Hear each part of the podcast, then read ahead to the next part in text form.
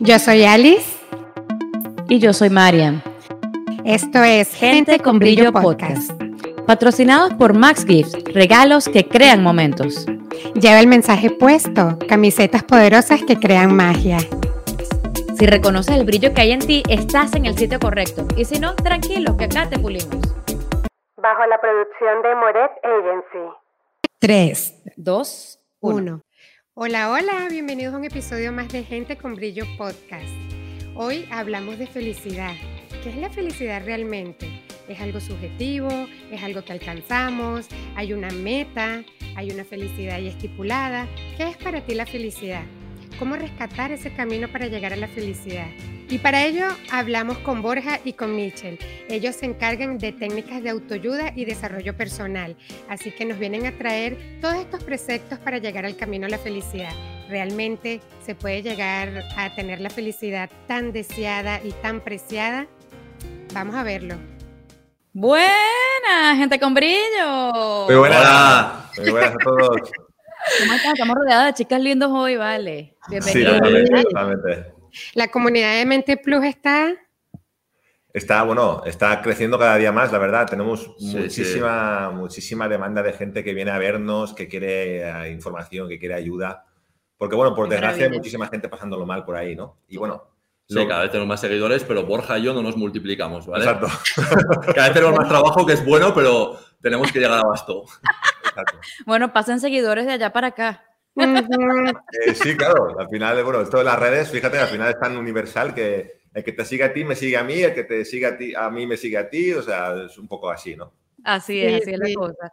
Bueno, yo creo que el día de hoy veníamos eh, a hablar un poquito acerca de la felicidad y de cómo, o sea, últimamente veníamos conversando hace poco que las últimas tendencias, estos despertares de conciencia, las religiones, las modalidades, todo lo, lo que, lo que está ahorita como que en, en gran auge, eh, hablan mucho acerca de la felicidad como si fuese eh, la puntica de la montaña a la que hay que llegar y el objetivo eh, que bajo cualquier circunstancia debes cumplir. Entonces, eh, creo que hay como muchísima expectativa con respecto a cómo llegar, a si eres feliz, a si no eres feliz. Y eso en vez a veces de ayudar y de, y de encaminarte y de hacerte más feliz, lo que hace es eh, que caigas muchas veces en, en infelicidad profunda o en, en- sí. en demasiada expectativa y en tristeza y todo y, y- y en decepción porque no consigues eh, esa piedra preciosa de la que todo el mundo habla. Entonces, en base a esto, nosotros queríamos saber cómo, cómo manejan ustedes esto de la felicidad con las herramientas que, que- que tienen, con las herramientas que saben y principalmente qué carrizo es la felicidad. Sí, bueno, yo como felicidad puede haber varias definiciones, ¿no? Pero una de ellas sería un sentimiento de bienestar donde no hay preocupaciones, donde no hay sufrimiento, donde no hay dolor, ¿no? Realmente, donde te sientes bien contigo mismo, con lo que haces en la vida, te sientes bien con lo que te ocurre en la vida. Y eso sería una definición de felicidad, ¿vale? Pero claro, uno puede caer en el error de sentirse así y como quedarse ahí para siempre, no hacer nada. ¿Vale? Entonces, no conozco a personas que sean felices y sean improductivas o inactivas, Ok. a pesar de que puede ser que, bueno, no estén sufriendo ningún tipo de, de- de- de- de maltrato emocional o estén sufriendo por traumas del pasado, ¿no? Pero sí que es verdad que eh, al final sí, uno puede estar en un punto donde dice, mira, me va todo bien, la vida me va bien, me siento bien conmigo mismo, ¿sabes? Y volverse un poco ocioso, porque yo creo que lo que mucha gente cree es que quiere tener dinero para ser feliz. ¿sabes? Y no hacer nada. Sí, creo que nos venden la felicidad de la felicidad es así, tener el cuerpo de Victoria's Secret, tener Exacto. bueno, sí, a mí me haría tan feliz, ¿no? Me falta, me Tener- falta, la cuenta bancaria de las Kardashian y así.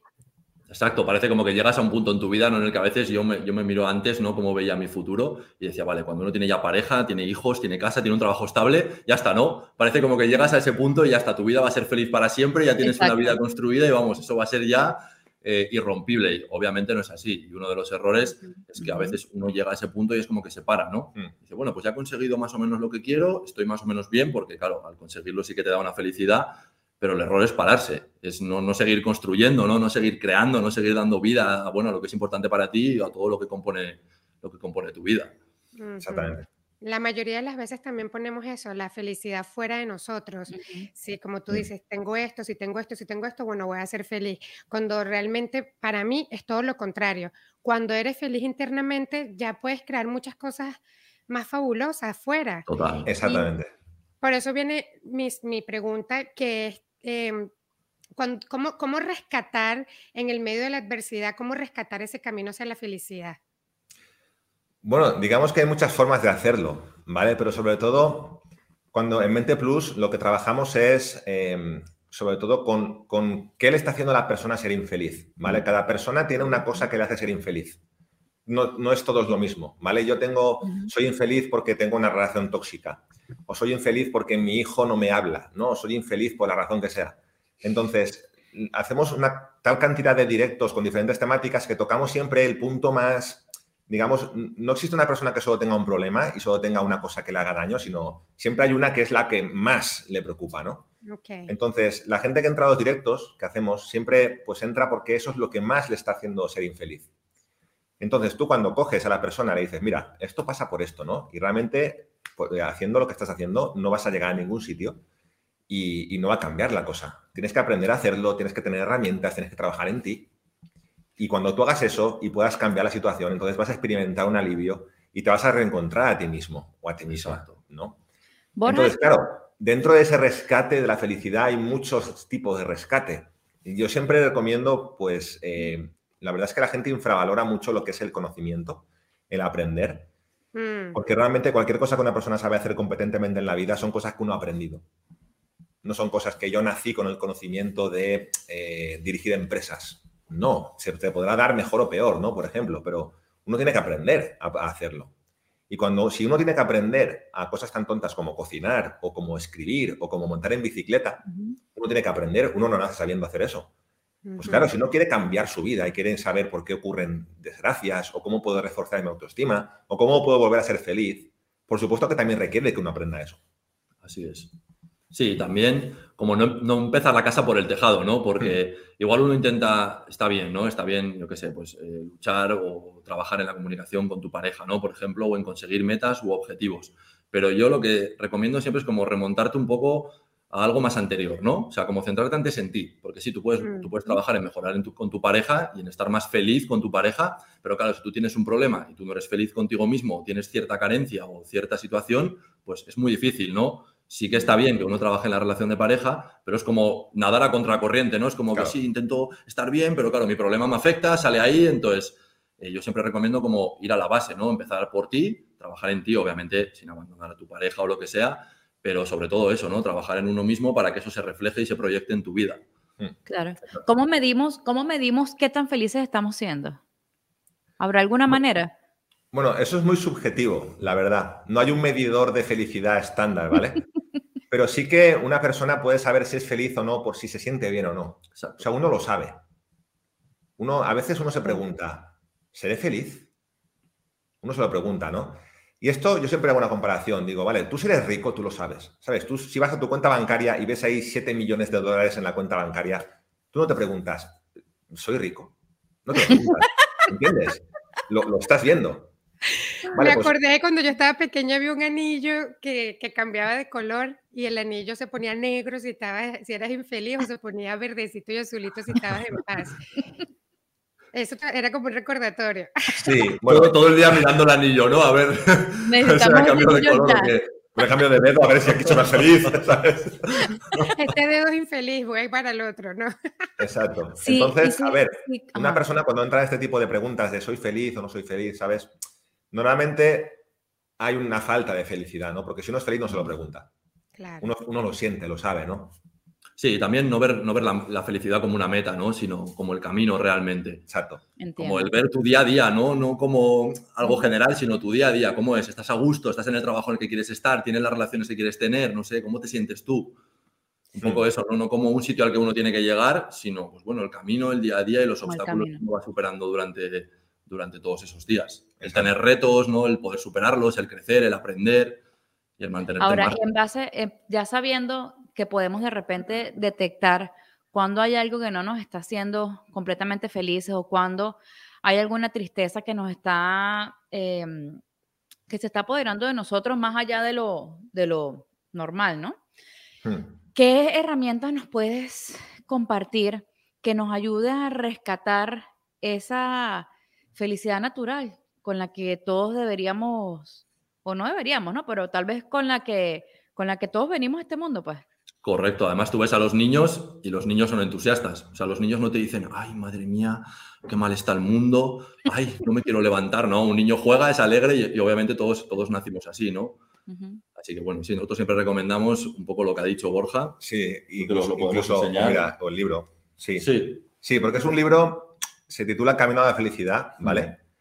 Y es un libro que es, digamos, estándar, quiero decirte. El libro no aborda, es un libro para personas que no han sufrido en la vida, es un libro para personas que sean religiosas o no religiosas o que crean en algo o no crean, sino es un libro universal. ¿Por qué se llama Camino a la Felicidad? Porque al final la felicidad, como decía Alice, es una cosa que está dentro de ti, ¿no? O sea, nunca vas a encontrar la felicidad en otro y la felicidad en un coche o en una casa o en un viaje, ¿no? Realmente, si tú eres feliz, eso te puede, digamos, cumplimentar más eso, ¿no? Pero no, te va a dar lo que tú ya no tienes de por sí. ¿Qué te hace esto? Pues es una guía de sentido común donde tienes 21 preceptos de, que una persona puede seguir sin importar quién seas, lo que hayas vivido, dónde estés, a qué te dediques. Nada, cosas que si tú haces en tu día a día, tu felicidad te la puedes ir creando, independientemente de lo que hayas pasado en la vida, ¿no? Sí que es verdad que a veces, pues según cómo uno esté, puede ser más fácil de seguir o no, ¿vale? Pero si uno realmente se, centra más en seguirlo que en no seguirlo, uno puede causar su felicidad independientemente de lo que hayas vivido en la vida. nos pueden, ay, yo iba a preguntar lo mismo. ¿Nos pueden decir algunos preceptos? ¿Cuáles son los que más usan o sus favoritos?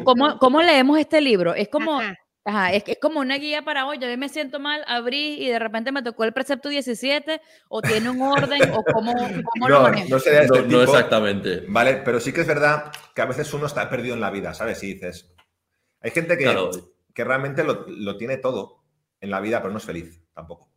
Sí, o uno a veces también hay como ideas que son muy confusas, ¿no? En la sociedad a veces de lo que es correcto, lo que es incorrecto, ¿no? Si, yo qué sé, lo correcto es tener una pareja estable, ¿no? Lo correcto es mirar por mí y bueno, pues de vez en cuando tengo relaciones o lo que sea. Pues aquí te pone un poco el punto de vista, ¿no? De que uno mismo se analice, vea qué es lo que puede estar haciendo bien y qué es lo que puede estar haciendo mal y él mismo se pueda como autocorregir, ¿no? Y decir, pues sí, pues mira, pues igual debería de tratar mejor a mis padres, ¿no? O de ser más productivo porque resulta que todos los días me quedo acostado en la cama hasta la una del mediodía por ejemplo, ¿no?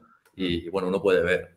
Sí, porque realmente a veces uno piensa que está haciendo algo que está bien hecho, pero claro, ese sentimiento de está bien hecho no hace que realmente esté bien hecha la cosa que esté haciendo, ¿sabes? Que yo piense que eh, comer dulce adelgaza, no va a adelgazar porque yo lo piense, ¿de acuerdo? Entonces, eh, cuando uno hace cosas pensando que lo que está haciendo está bien, pero después ve que su vida no va bien del todo, que él mismo no se siente bien, pues claro, cuando ve ahí cosas de sentido común, porque además no es solo decirte, mira, esto está bien y esto está mal, esto hazlo o no hazlo, sino entender por qué uno debería hacerlo o no hacerlo. Sí, no te dice qué pensar, sino es la interpretación de uno mismo, ¿no? Y, poder verlo. Y en la comprensión, o sea, es mucho más fácil que un niño, por ejemplo, un niño. Mm. Normalmente yo trato con muchas madres y normalmente las madres dicen, no toques esto, tienes que dar las gracias, esto se hace así, esto se hace así, pero no una explicación de por qué se debería hacer. Mm. Porque yo digo. Exacto, es como una imposición. A veces esa es mi explicación. Sí, sí, sí, porque yo lo digo, ¿no? Y es como una imposición y el niño, pues mira, no tiene otra que obedecer porque no tiene herramientas para contraatacar porque es más pequeño ¿no? Entonces al final, pues eh, obedece. Pero claro, ya forma parte como una especie de obligación para él, hacer algo que no entiende. Luego con el tiempo lo entenderá. Pero claro, mientras tanto tiene como una especie de obligación. Él no entiende por qué tiene que hacer o no hacer algo. Bueno, pues esto también aplica a los mayores.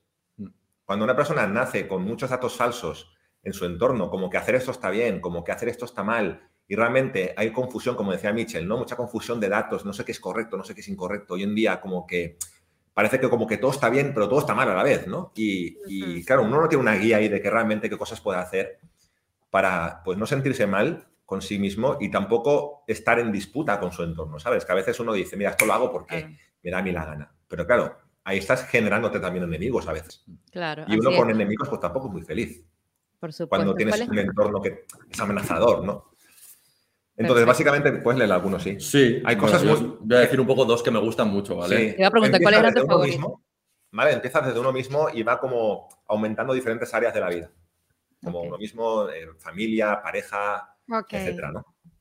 Sí, a mí hay uno que me gusta mucho, que no encuentro aquí cuál es el número, que te dice que cumplas tu palabra una vez la hayas dado. Como cuando uno, aunque sea a un hijo, ¿no? a un amigo, a un, yo que sé, un compañero de trabajo, lo que fuera, ¿no? Cuando uno dice, oye, voy a hacer esto, ¿no? O puedes contar conmigo porque tal, o hemos quedado hasta ahora, o lo que sea. A veces parece una tontería que uno cambie de opinión, que no quiere decir que, oye, pues no puedas cambiar de opinión nunca, ¿no? Un imprevisto o algo. Exacto, pero a veces lo tomamos como muy a la ligera, ¿no? Como, ah, bueno, que no es para tanto, ¿no? Que no importa, que si no lo hago hoy, ya lo hago mañana. Pues a mí me gustó mucho cómo, obviamente, tú generas esa confianza, ¿no? Y la gente de tu entorno, quieras o no, pues tú eres un ejemplo para ellos. Entonces, si tú cumples con tu palabra cuando la has dado, cuando dices, oye, voy a hacer esto, o vamos a quedar hasta ahora, o cuenta conmigo, y eres consecuente con eso, obviamente la- generas mucho valor para esa persona. No dice, ostras, realmente merece la pena, ¿no? Es una persona valiosa. Y a veces Mm. pasa que con una, una simple vez que hayas dicho, oye, pues voy a hacer esto, cuenta conmigo, y le hayas fallado a esa persona, ya es como que te ponen un poco la cruz. claro. ¿no? Como ya me falló y bueno, sí, pero ya es como que rompes un poco la relación, ¿no? Ya no es como antes, ya no lo veo igual. Entonces, me Claro, yo pienso que ahí- es- Entiendo que, que uno debe honrar su palabra y puede que en algún momento cambies de opinión y quieras hacer algo distinto, pero Exacto. hacerlo ver. O sea, no es que se me olvidó y lo pasé por debajo de la mesa, sino, oye, mira, mm, ya esto no es ligero, ya esto no me gusta mucho, ¿qué tal si hacemos algo así? Pero que la persona se sienta siempre como respaldada, ¿no? Eso pasa mucho cuando uno pide prestado dinero. Te voy a pagar el 15. Oye, si el 15 no tienes el dinero listo, por lo menos llama, avisa y di, Exacto. oye, no, no, se me, me ocurrieron ciertas cosas, pero yo voy a cumplir con mi palabra, no te preocupes y dar esta seguridad. Eso es un ejemplo muy común cuando no cumples con tu palabra. O a veces yo he perdido amistades por tres Sí. lochas, literal. Se me pierden y ya más nunca se me pierden con el dinero. Eliminar contacto. Bueno, peor para ellos, ¿eh? Y luego hay, hay otro precepto que es el último, que te dice, básicamente te dice que te dice, se llama florece y prospera, ¿vale? Que básicamente Me encanta. hace referencia a que uno se tiene que centrar en crecer a pesar de todos los ataques o de todas las críticas o de todo lo que, bueno, todas las adversidades, como veíamos antes, ¿no? Que la propia sociedad o el entorno te puede generar. Uno no y es muy fácil, ¿no? Como quedarse enganchado o ver qué es lo que me han hecho o los ataques o lo que va contra mí. Aquí te dice que no te centres en eso. Que uno si se centra en florecer y en prosperar, en continuar, en continuar, en continuar, al final los ataques, pues bueno, no tendrán efecto sobre uno o al final hasta esas personas, en el caso de que sean personas, se cansarán. Sí. O sea, uno se tiene que centrar en lo que sí puede hacer y continuar con eso, ¿no? No quedarse enganchado a me dijeron, me, me pasó esto, me tal, sino ver qué es lo que sí puedes hacer y continuar, continuar ahí. Claro, claro, claro. Qué lindo, florece y prospera. Mm. Lo voy a poner en grande. Está bonito. Sí. En, el, en, momento- en momentos eh, difíciles, Mitchell, en los que, ¿cómo? O sea, cuando, lo que pasa es que me- estoy todavía, eh, yo leí este libro, hace, pero hace muchísimos años, y claro, en el momento en el que lo leí, realmente siento que marcó mi vida, más no te puedo decir que la cambió porque lo leí en el momento y no lo seguí practicando. ¿De qué manera podemos mantener presentes estos preceptos e irlos integrando a la vida de cada uno para realmente conseguir un cambio significativo? Vale. Bueno, dices como a ir aplicando todos, ¿no?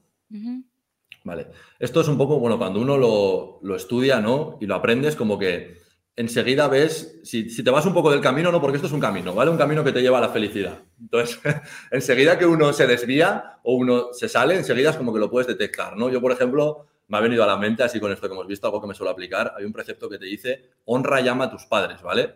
Pues yo a veces estoy en mi trabajo, mi producción, la pareja, ta, ta, y es como que me olvido, directamente me olvido, no porque no les quiera, ni mucho menos, ¿no? Pero enseguida que veo que, yo qué sé, que los tengo un poco abandonados o que no les he llamado o lo que sea, me digo, no, honra y llamo a tus padres, cojo y les llamo, ¿no? Y tengo una atención ahí con ellos y bueno, pues por ejemplo, eso sí que me lo aplico pues muchas veces. Hmm. Pero son cosas de sentido común. O sea, no son cosas como del tipo, hago todo lo que hago en mi vida y además voy al gimnasio, ¿no? Es como que tengo que ir al gimnasio. No es como que hago lo que hago en mi vida y voy a aplicar esto. No, o sea, uno lo aplica en su día a día. Por ejemplo, cumple tu palabra, eso es muy aplicable en tu día a día. Amar y honrar a tus padres también. O, por ejemplo, hay un precepto que es cuida de ti mismo, ¿no? Y eso incluye, pues, descanso, eh, lávate los dientes, cosas así, ¿no? O sea, son cosas que uno ya hace. en su día a día. Muchas, veces, muchas veces lo dejamos pasar porque creemos que lo más importante es como que cumplirle a los demás y resulta que todo parte de que tú mismo te cumplas y que tú honres tu cuerpo y honres también tus elecciones, ¿no? Y seas congruente con lo que tú también hablas, dices y el camino en el que estás, en el que estás andando. Sí, lo bueno, tú eres importante también. Correcto. O sea, al, final quien, quien ah, te dejo. Sí, sí. al final quien, quien gobierna eh, o quien dirige tu vida eres tú, con lo cual realmente la herramienta más importante que tienes eres tú. Por supuesto que luego pues hay también familiares, hijos, eh, amigos y tal, que sí, son muy importantes pero claro, ¿quién está haciendo que muchas veces eso se mantenga unido?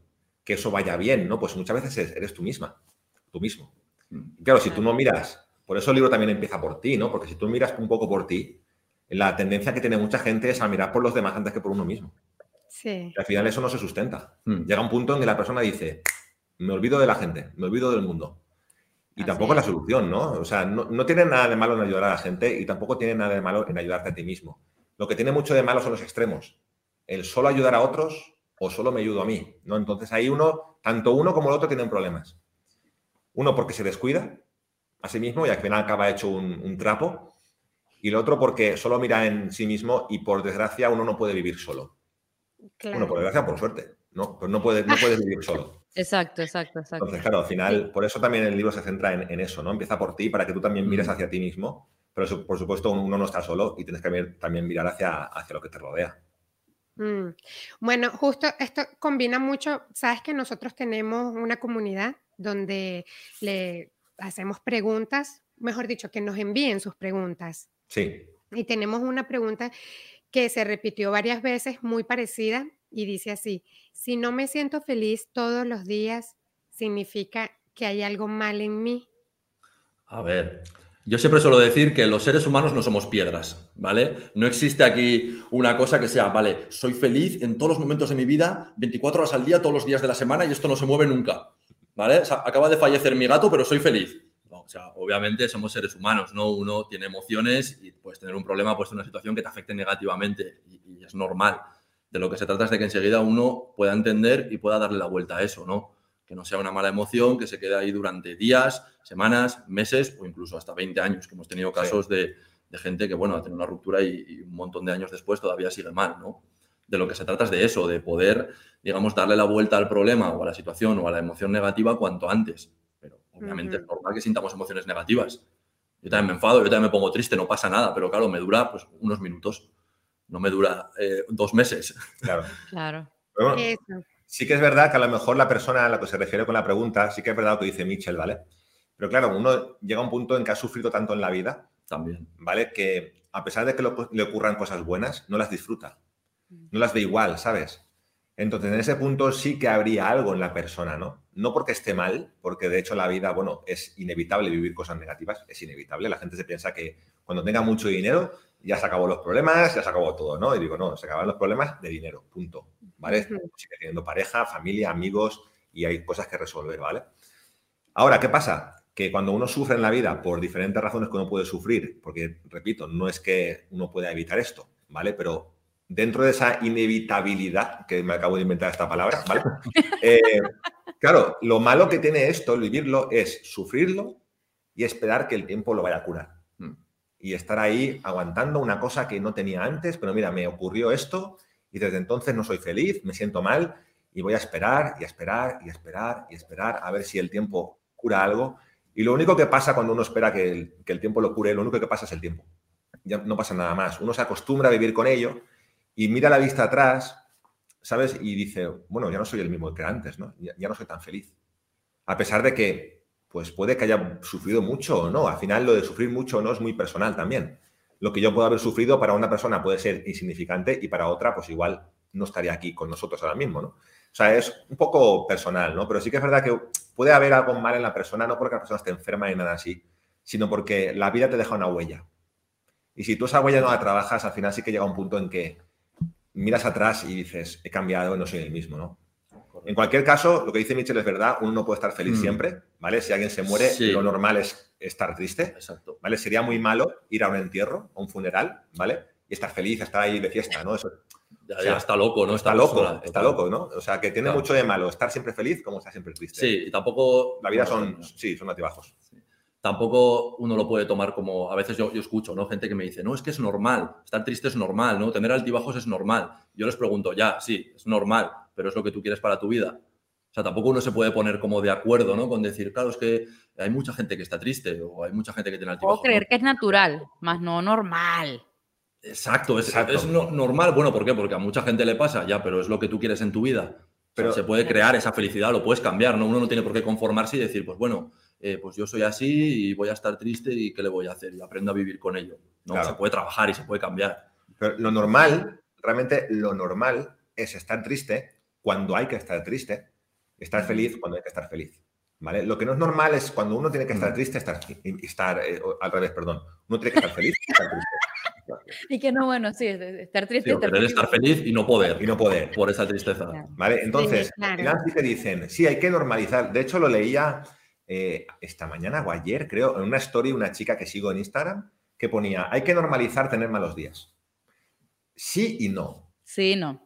Sí, no, ¿vale? O sea, uno puede tener un mal día porque las cosas no salen como quiero y tal, ¿vale? Y uno, pues lo normal es que se frustre o se sienta mal o piense que ha perdido el tiempo o cualquier sensación, ¿vale? Es completamente normal. Ahora, el día que yo me levanto y nada más levantarme estoy mal, me siento mal y no sé ni por qué, ¿por qué uno tiene que nor- normalizar eso? Ya.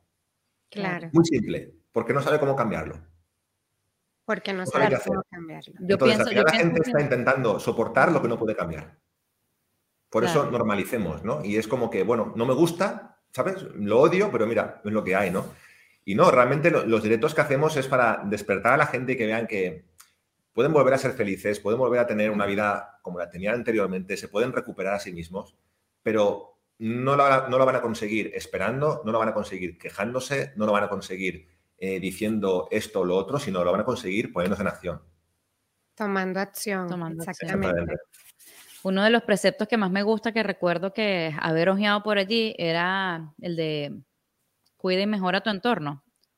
¿Es Sí. así? O, o- Sí.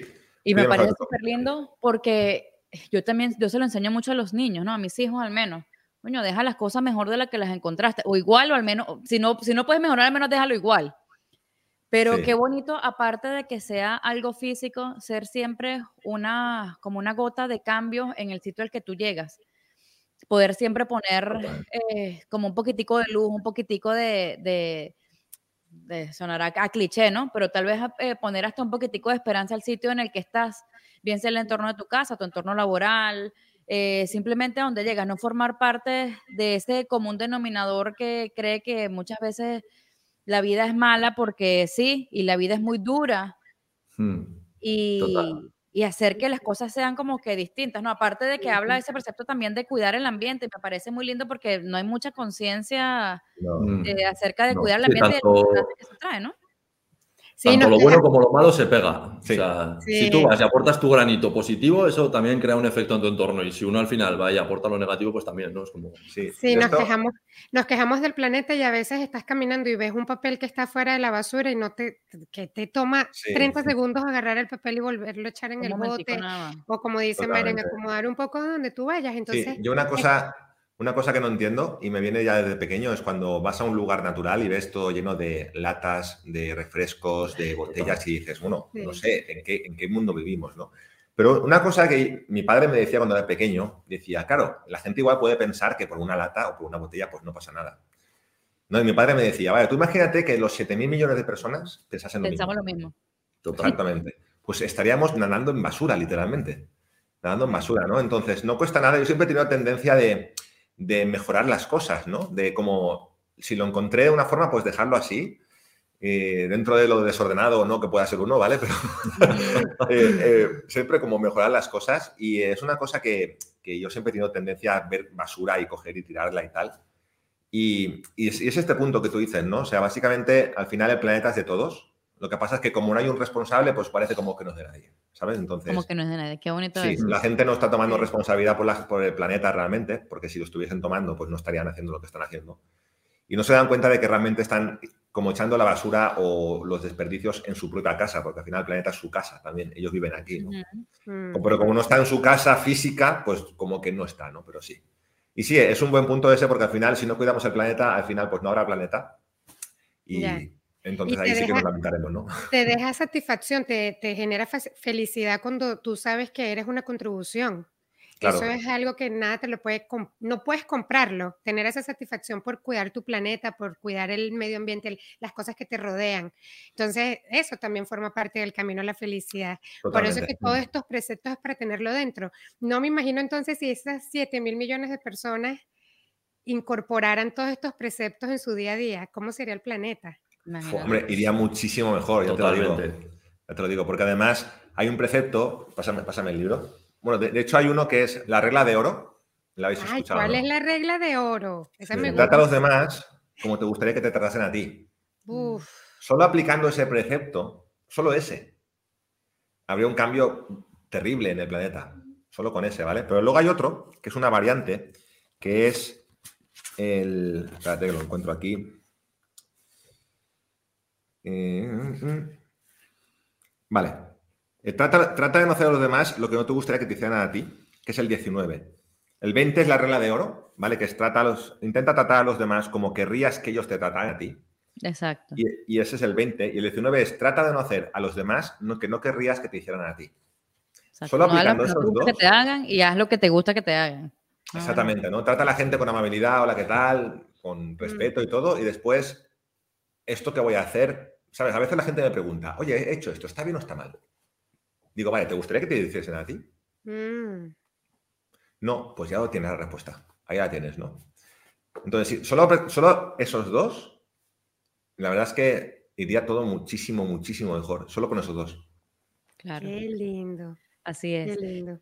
Chicos, nosotros en Gente con Brillo tenemos, compartimos siempre o invitamos a nuestros invitados que están Bri, bri, invitados a compartir un momento en el que hayan brillado muchísimo, un momento en el que utilizando esas herramientas u otras han logrado hacer un cambio importante en sus vidas a manera de inspiración para todos nosotros. ¿Les gustaría compartir algo que les haya pasado?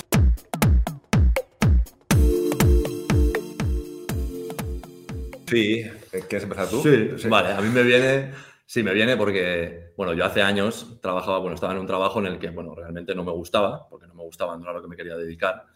A mí me encantaba el arte, ¿vale? Y estaba trabajando en una fábrica que, bueno, si me daba un sueldo, me daba cierta estabilidad, ¿no? Cierta comodidad y tal. Y bueno, era como que siempre tenía ese run run, ¿no? De, tengo que cambiar de trabajo, tengo que salir de aquí, tengo que salir de mi zona de confort. Pues bueno, aquí hay un precepto que te dice que básicamente uno para ser competente, no para poder ser bueno y tener destreza y, ser competente en algo, tiene que cumplir tres pasos, ¿vale? Que es mirar, aprender y practicar, ¿vale? Entonces yo dije, vale, yo me quiero dedicar a algo que tenga que ver con las artes. Y dije, me gustan los tatuajes, ¿vale? Me, me gustan para mí y me gustan otros y dije, ¿por qué no? Ya había estudiado diseño, había hecho alguna cosa y tal. Y dije, venga, va, voy a aplicarme esto. Y bueno, de forma autodidacta, aplicando esto, dije, yo puedo aprender. Entonces me puse a investigar, ¿no? A ver vídeos, a leer, hablé con un amigo, con tal. Y bueno, empecé a mirar, a aprender, ta, ta, ta, a practicar. Y bueno, en seis meses, literalmente pasé de no tener ni idea de tatuar, estar en una fábrica, a estar trabajando en un estudio profesional de tatuajes. O sea, así. Cambié de trabajo y me dediqué plenamente a los tatuajes en seis meses. De forma ¿Cuál es ese autodidacta aplicando esto. Sé competente. Sí, Qué bello, me encanta. Mirar, aprender Y practicar. y practicar. En practicar. Me Lo voy a incluir, lo voy a incluir. Ser competente, es verdad. Sí, porque al final, bueno, no es solo saber, ¿no? Es también practicar lo que tú sabes. Exacto. El, digamos que el, el saber no hace al maestro. La, ma- la práctica lo hace, ¿no? El hecho de practicar. Sí, mirar por ti mismo, sobre todo eso, ¿no? Porque a veces vamos a preguntar a otro a ver qué nos dice, a ver cuál es su opinión. Eh, claro, te dice que sí, pues vale, genial. Te dice que no, porque él tiene un miedo o él ha tenido una mala experiencia con eso y claro, dices, uy, pues, pues igual es muy difícil, ¿no? Igual esto no es para mí. No, míralo tú, observa tú, prueba tú. ¿no? Ver, Míralo tú y si te equivocas, te equivocas o lo corriges o haces otra cosa o lo que sea, pero que sea tu experiencia. ¿no? Sí. Créate tú tu propio criterio, no lo que me ha dicho el vecino, lo que pone aquí, lo que pone allá, no, experimenta tú. Sí, sí, sí. Exactamente. Y Borja, Bueno, yo podía contar muchas cosas, ¿vale? Pero para tampoco ponerme muy dramático. porque, No bueno, sé, pero bueno. Pasa nada. esto. ¿Cómo? Que nos gusta el drama, no pasa nada. Ah, ¿te gusta el drama? Bueno, puedo, ponerme dramático, sí. Bueno, hay una cosa que, yo siempre cuento, porque a veces la gente piensa que Mitchell y yo pues siempre hemos sido así, ¿no? Como que nunca nos pasó nada y, siempre fuimos pues chavales alegres, extrovertidos, simpáticos y tal, ¿no? Y bueno, también hay que decir que la base pues es buena, ¿no? Pero claro, uno también pues, sufre y vive cosas y, y a veces pues uno cambia, ¿no? Entonces yo, es una cosa que cuento a veces en los directos porque la gente pues precisamente piensa que yo recomiendo a lo mejor algo de aquí porque yo estoy aquí, pero si me fuese a la competencia, pues recomendaría la competencia, ¿no? Tipo comercial, y no soy comercial de nadie ni de nada. Yo soy comercial de lo que a mí me gusta, ¿vale? Yo nunca recomendaría algo que yo no me comprase. Claro. He tenido trabajos donde al final estaba recomendando algo que yo me di cuenta que yo no vendería, ni me compraría. Entonces mm. dije, pues no, no, es aquí donde tengo que estar, ¿no? Total, que eh, cuando yo era más joven, cuando tenía pues 12 años aproximadamente, yo vivía en un, pueblo en Valencia, en España, y bueno, pues yo era un chaval normal, ¿no? Y tenía pues amigos allí del pueblo, gente pues joven, ¿no? Gente, yo no tenía problemas para ir con la gente de, pues, de, mi edad o de un año menos o un año más o así, ¿no? Los pueblos son como, a veces los grupos de, amigos son como muy dispares en cuanto a edades, ¿no? Pues, bueno, cuando cumplí pues 12 años, 12 años y algo, la gente que yo tenía en mi entorno, eh, que algunos eran amigos desde la guardería, o sea, los conocía de toda la vida, eh, o bueno, no sé si se llama guardería allí en... sí, ¿no? Vale. Pues empezaron a hacerme, bueno, a cambiar su actitud, ¿no? A insultar, em, humillaciones y cosas así, ¿no? Total, que yo recibí esto pues durante unos cinco años, donde yo en el pueblo me quedé solo con un amigo. ¿Recibías bullying? Sí, Sí, no fue un bullying, digamos, agresivo en el cual a mí me intentasen agredir o cosas así, pero sí que fue más maltrato psicológico, ¿no? Ya. En nuestra época no se llamaba bullying. En aquella época, bueno, sí, el, tema del término bullying es algo bastante nuevo, la verdad. En aquella época no sé cómo se llamaría, se llamaría acoso escolar a lo mejor, pero bueno, en definitiva el concepto es el mismo. Entonces, eh, bueno, estuve cinco años pues recibiendo eso, donde yo pues me sentía bastante incómodo yendo por la calle porque por allí por donde iba me cruzaba con gente y todo eran burlas o insultos o cosas así, ¿no? Entonces me quedé pues con un amigo, como digo, que por razones extrañas, no tan extrañas, pero no, no, no, cedió un poco a esa presión del entorno, ¿no? De hay que criticar a Borja o hay que meterse con Borja o Borja raro, ¿no? Sino que realmente pues el tío mantuvo su integridad realmente. Ahí él dijo, yo me cae bien, no tengo por qué cambiar mi forma de verle porque a ti te caiga mal o lo que sea, ¿no? Pero bueno, aún así eso no evita que yo pues, fuese sufriendo muchas cosas, ¿no? Hasta que llegó un punto en que eh, mis padres, pues viendo la situación un poco lo que estaba pasando, eh, yo había días que yo llegaba llorando a mi casa del colegio. O sea, llegaba llorando a mi casa de todo lo que me habían hecho. Y claro, mi padre viendo un poco la situación y tal, pues dijeron, bueno, pues nos mudaremos a la ciudad, capital, ¿no? Mi padre en aquel entonces tenía el trabajaba de bombero, iba a la capital y venía pues prácticamente todos los días, entonces era como matar dos pájaros de un tiro. Nos vamos allí, así no tienes que desplazarte tanto y de paso pues salimos de, todo esto, ¿no? Pero claro, a veces uno piensa que saliéndose de allí es como que ya está todo hecho. No es como me voy de aquí y ya está, ya me siento bien otra vez, vuelvo a ser yo, pero más lejos de la realidad yo seguía igual que estaba. Porque sí, ya no tenía gente que yo iba por la calle y se burlase de mí, pero yo me sentía mal claro, estabas introvertido, tímido allí. Exacto. Lo mío era más, no era timidez, era más eh, miedo. A mí me daba miedo mm. hablar con la gente porque, bueno, pues aquellas personas con las que yo confiaba me habían hecho daño. Entonces, claro, si una persona que conoces desde toda tu vida te traiciona de esa forma, pues claro, ¿qué va a hacer cualquiera, no? Al final es un poco el pensamiento que se te queda ahí. Así que yo actuaba pues así. Yo estuve, pues, cinco años donde no diré que no salí de mi casa porque mentiría, pero sí que todo el tiempo libre que a lo mejor una persona de mi edad podría estar en la calle disfrutando, eh, pasándoselo bien, yendo al cine o lo que sea, pues yo me, quedé en mi casa encerrado en mi habitación jugando una videoconsola. Y me pasé cinco años de mi vida así, ¿no? Y donde, bueno, yo, bueno, por suerte tenía un primo, un primo mío que al final, pues bueno, hicimos bastante amistad y, y conocía pues amigos suyos y tal, y sí que hice un poco de grupo, ¿no? Pero aún así yo no me sentía bien del todo, ¿sabes? Yo, no era el mismo que yo era. ¿Y cómo lo cambiaste? ¿Cómo lo cambiaste? Ahí, voy, ahí voy. Ah, la cosa está buena. Ahí voy. Entonces, yo no me sentía bien, yo estaba, yo, mira, yo tenía una, perra, una perra, ¿vale? Un animal de compañía, que yo lo bajaba de madrugada a la calle. Sabes que a los animales pues hay que bajarlo uno o dos veces, ¿no? O, tres, depende. Pues yo lo bajaba de madrugada. O sea, mi madre me, me, ha reñido muchísimo por hacer eso, ¿no? Y era porque de madrugada pues había menos gente en la calle y era de noche, así que yo me sentía menos observado. Wow. Sí, porque es que yo iba por la calle y escuchaba a alguien reírse a la otra acera, en la otra acera, y automáticamente yo pensaba que se rían de mí. Automáticamente. No tenía que hacer nada a la gente, es como jiji, y yo automáticamente pensaba, ya están riendo de mí, y pum, y me amargaba el día, literalmente, ¿eh? era súper, súper incómodo eso. Y claro, yo digo, no sé, tengo que hacer algo, ¿no? Tengo que, no sé, no puede ser, yo pasaba el tiempo, pasaba el tiempo, pasaba el tiempo, yo seguía igual, y sí, sí que es verdad que cada vez salía un poquito más, pero no, me sentía bien del todo, no, no, estaba preparado, no podía hablar con mujeres, no podía hablar con hombres, bueno, era un poco incómodo todo, ¿no? Y entonces me dijeron, tú puedes cambiar eso. Es algo que yo intentaba, ¿sabes? ¿Cómo? ¿Cómo lo cambio, no? Si llevo cinco años que no, que no consigo nada. Entonces me recomendaron, enséñalo. Yo empecé, ¿vale? Dentro de algunas cosas más que hice, yo empecé ah. leyendo, pues esto que ves aquí. Yo empecé leyendo, eh, no todos los libros a la vez, ni mucho menos, pero en estos libros hay muchísimas herramientas para cambiar este tipo de cosas y más. Entonces, claro, al final uno piensa que no puede cambiar su vida porque no sabe cómo hacerlo. Mm. Claro, que si tú intentas, pues yo qué sé, construir un edificio sin saber, lo más probable es que si pruebas te frustres y se te caiga y te salga mal. Pues claro, cuando uno intenta hacer algo con su vida que no sabe nada, lo más probable es que le salga mal, ¿no? Entonces, cuando uno sufre, sufre, sufre, sufre, uno intenta cambiar su vida con lo que sabe. Ahora, lo que uno sabe no incluye cambiar todo lo que me ha ocurrido. No incluye recuperar mi autoestima, generalmente, ¿no? No incluye volver a ser feliz. No incluye cómo eliminar un trauma del pasado. No lo incluye. Porque no te lo enseñan en ningún sitio. Entonces es lo que la gente intenta hacer. Cambiar su vida con lo que sabe. Y lo que sabe, pues no incluye esto. Entonces me dijeron, tú puedes hacer esto. Tú puedes empezar por aquí. Y yo empecé a leer. Yo no soy lector, ¿vale? No soy una persona que me encante leer, ni soy una persona que digo, ¡buah, me aburro! Voy a coger una novela y me la leo. No, no soy así.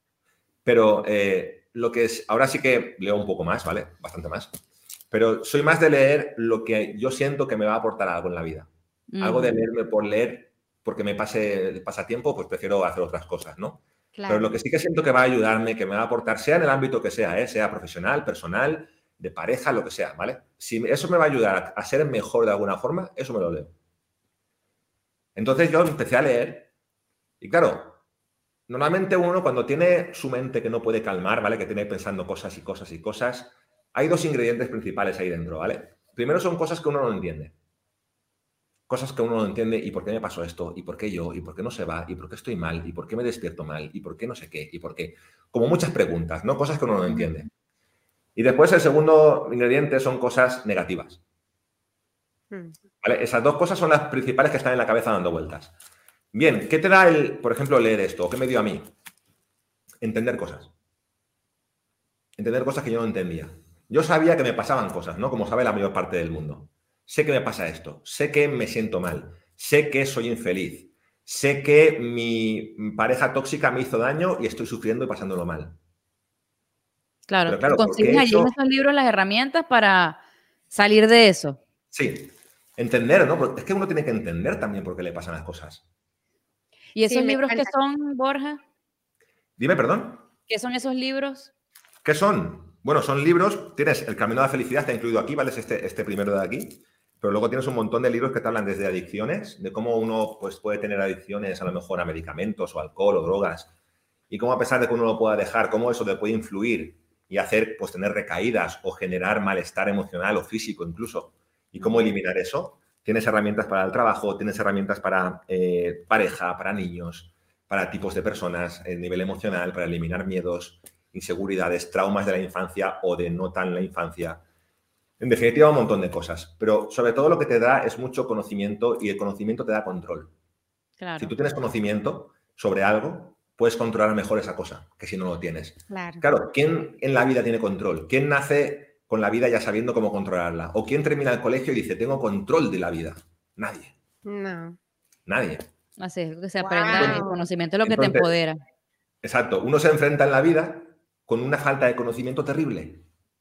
¿Cuál es el método que tiene el ser humano para poder aprender? Eh, como se dice literalmente y vulgarmente, darse de hostias.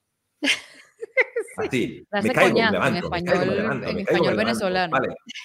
Entonces, claro, muchas veces O sea, sí, no, ¿no? Una persona sería la primera que hizo esto, ¿vale? Por ejemplo, Thomas Edison, para encontrar cómo se, cómo se fabricaba una bombilla, ¿vale? Pues encontró mil formas de cómo no se hacía, pero porque la bombilla no existía. Entonces ya existe la bombilla. Bien. ¿Qué pasa? Que si yo quiero montarme una fábrica de bombillas, ¿tengo que investigar otra vez cómo se fabrica una bombilla o ya está la fórmula? Ya está la fórmula. Exacto. Entonces, ¿por qué la gente se dedica a intentar descubrir cómo se fabrica una bombilla? Otra vez. Sí. A veces porque ni siquiera sabe que existe una fórmula. A veces la gente no lo sabe, ¿no? Entonces yo siempre digo, mira, no te conformes con lo que tienes. Si algo estás haciendo no te produce resultado, cámbialo. Porque si realmente fuera algo efectivo, tú notarías cambios. Me encanta lo que estás diciendo. Maren y yo siempre, es la invitación, justamente este podcast es para eso. Y muchas gracias de verdad por tu historia y, la vulnerabilidad de ambos, porque nada cambia si nada cambias. No puedes solucionar los problemas desde el mismo nivel mental, ni energético, ni espiritual, ni nada. Algo tienes que transformar dentro de ti para que en tu realidad también se transforme. Y esta es una de las herramientas que puedes usar. Nosotros simplemente aquí estamos mostrando muchas posibilidades, cómo puedes transformar tu, vida, tu realidad, todo lo que tú desees o algo mm. que no te esté funcionando. Así es. Gracias, Alice, por esto. Gracias, muchachos, a ustedes por compartir con nosotros sus historias y parte de ese conocimiento que han adquirido en la vida y que los ha ayudado a ser una gente que brilla. ¿Dónde los podemos encontrar? ¿Ah? Ay, perdón, eh, Mara, te interrumpí. ¿Dónde los podemos encontrar? A, nosotros, bueno. Podéis seguirnos en redes. En, Instagram es Mente Plus y en TikTok también. Sí, en cualquier red somos Mente Plus. En YouTube, en Instagram, en Facebook, en TikTok en Twitter somos Mente Plus. Y esta gente famosa, bailan y todo, cantan, hacen de todo. Sí, sí, aquí nos veis como profesionales, ¿vale? Pero luego igual nos ves con un tutú bailando, ¿eh? O sea, cualquier cosa es posible, ¿vale? No pasa nada. Hay que ser profesionales, pero no serios. Exacto. Es... Nosotros siempre decimos, la conciencia no tiene por qué ser tan seria. Tenemos una entrevista serios. No, no, no. Buenísimo. Bueno, muchísimas gracias, a todos. esto, ha sido, esto, si ya de dos es difícil, de cuatro está peor. Bueno, ya saben dónde conseguir a los muchachos, eh, arroba Mente Plus, por donde puedan, en cualquier red social. A nosotros nos consiguen como arroba gente con brillo podcast, arroba mamitas brillantes para mí. A Joana la consiguen con, en arroba somos Brillo, nuestra querida agencia arroba Moret Agency. Y bueno, aquí estamos. Si hay algún tópico de tu vida que te gustaría cambiar o alguna información que quisieras, que estás requiriendo de repente para hacer un cambio en tu vida, escríbanos. Seguramente conseguimos una herramienta si ya no la tenemos y si no la inventamos, que aquí estamos para ayudarnos. Gracias por haber venido para acá. Gracias por habernos invitado. Nos vemos en el próximo episodio de Gente con Brillo Podcast. Chao.